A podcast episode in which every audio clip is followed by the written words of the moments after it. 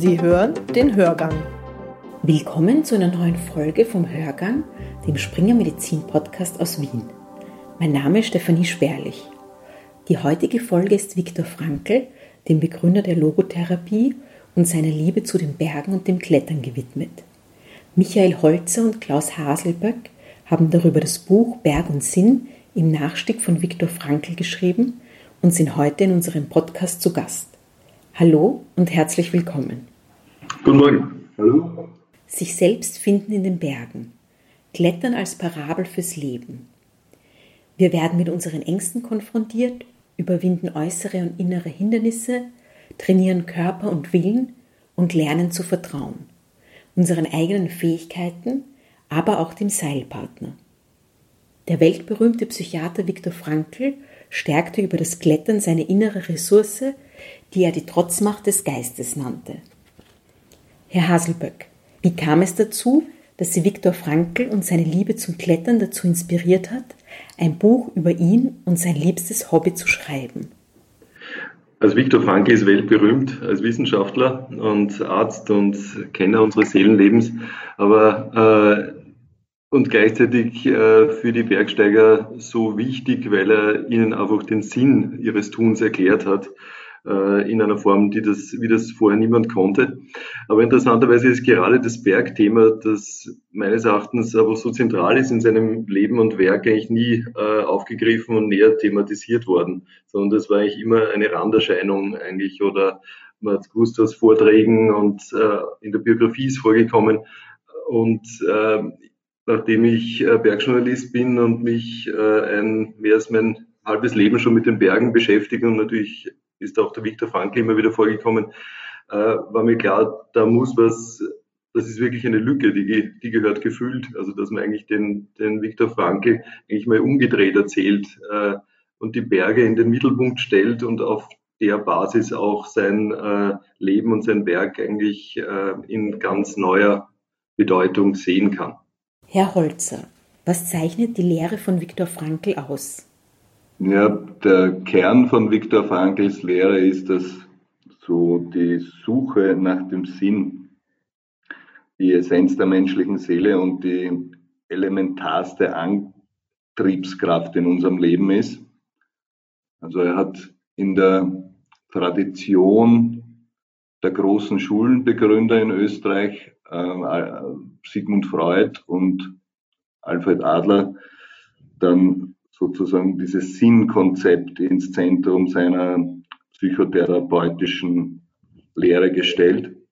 Und der Nutzen dieser dritten Wiener Schule der Psychotherapie ist äh, dieses Hoffnungsgebende, dass die, dass die ähm, Psychoanalyse und die Individualpsychologie in der Form so nicht hatten. Das hat er dann in seinem, in seinem weiteren Weg und auch sehr bedingt durch seine eigene Biografie hat dieses Konzept etwas sehr ressourcebestärkendes und hoffnungsgebendes. Wie Sie kurz angedeutet haben, er hatte ja kein einfaches Leben. Er war eine Zeit lang auch im KZ.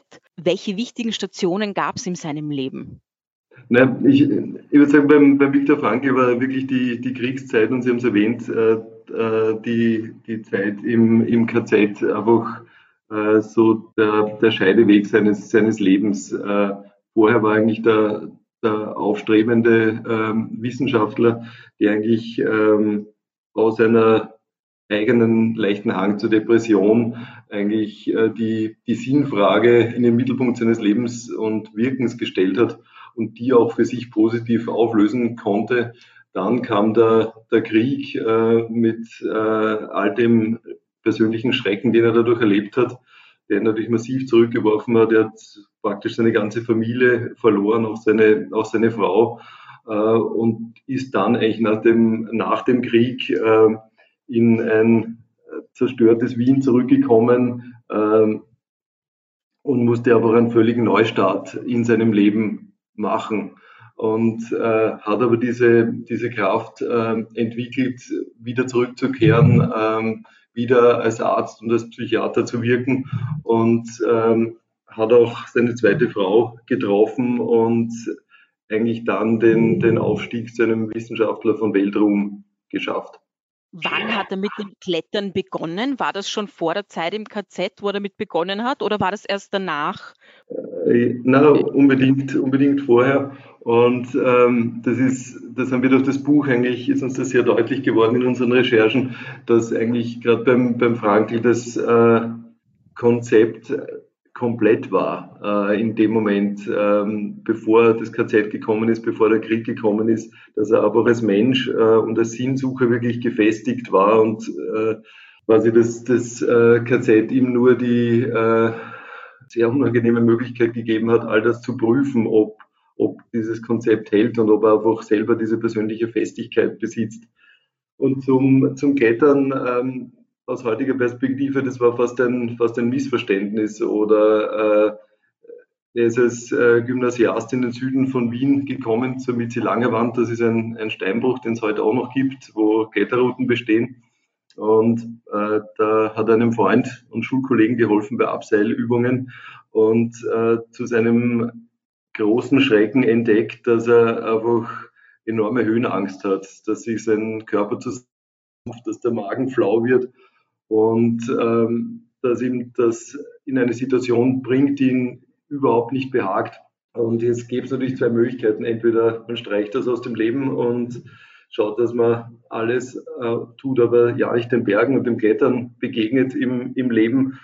Aber Viktor Frankls Weg war ein anderer und ähm, er hat dort eigentlich die Möglichkeit gesehen, eine, wie er es genannt hat, eine Trotzmacht des Geistes zu entwickeln.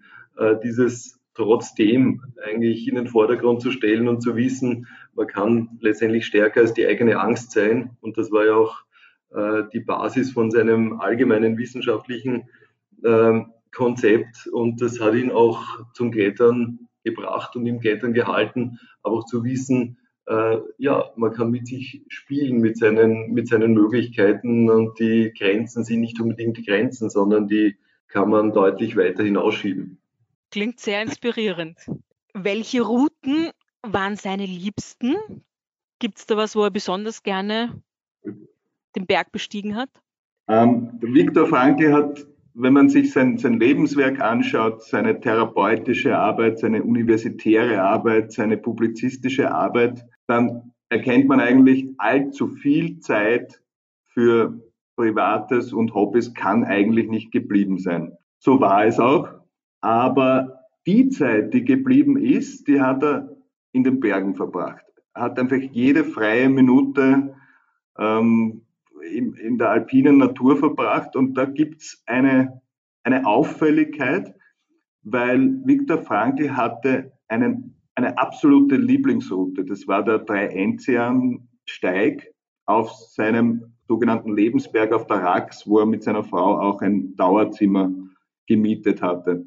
Und diesen Drei-Enzian-Steig, der jetzt, das ist eine, eine, eine klassische alpine Tour, nicht besonders ausgeprägt in der Schwierigkeit, auch nicht besonders abwechslungsreich. Man weiß eigentlich nicht, wieso es gerade dieser Steig oder diese Route war.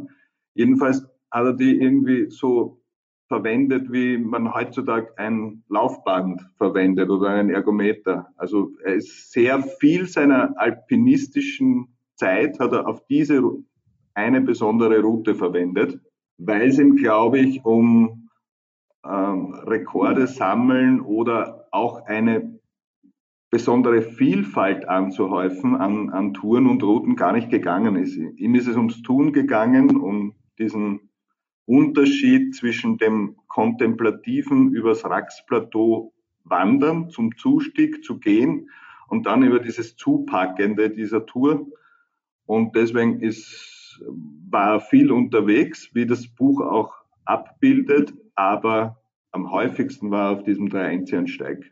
Sie klettern auch selbst und haben seine Routen nachgestiegen. Können Sie die Sicht auf die Berge von Frankl teilen? Welche Erfahrungen haben Sie diesbezüglich gemacht?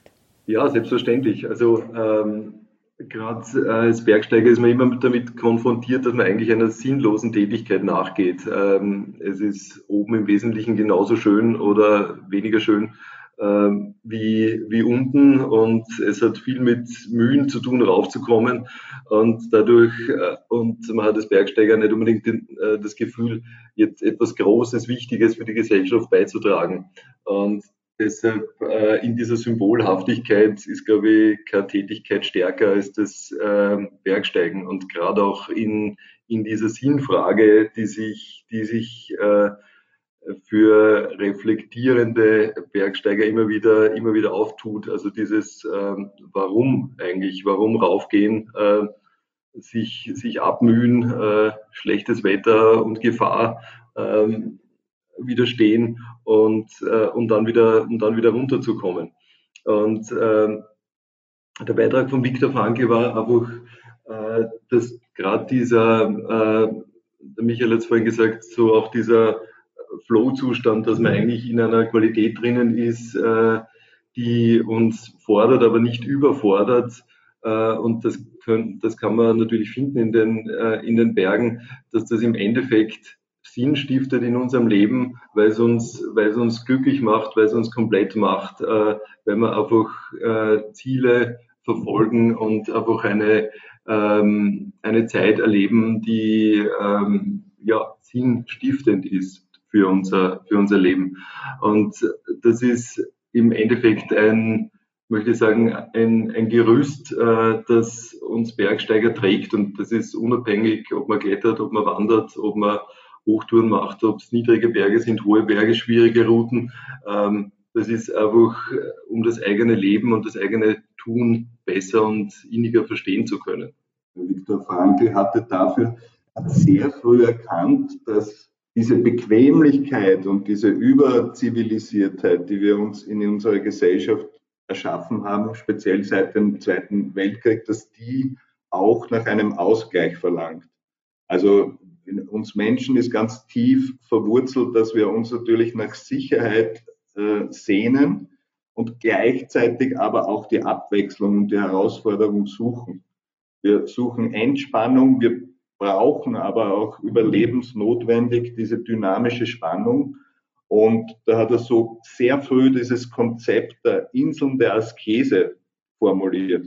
Und ich glaube, das, hat, das ist gültiger denn je, weil die, die Zuwachsraten und die, das steigende Interesse an den Bergen, das man sagen, sie werden immer salonfähiger für, für, für viele Menschen, seien es Touren oder seien es Klettersteige, und es hat, glaube ich, mit dieser Sehnsucht ähm, wieder sich als Teil etwas größ von etwas Größerem empfinden zu können, als Teil der Natur hat das sehr stark zu tun. Also wenn man auf den Berg geht, macht man sich auch ein Stück weit absichtlich ungemütlich. Und das ist auch ein Wert der Sache. Als letzte Frage wollte ich stellen, was Sie dem Leser mit auf den Weg geben wollen, aber ich glaube, das wurde jetzt schon ganz gut beantwortet.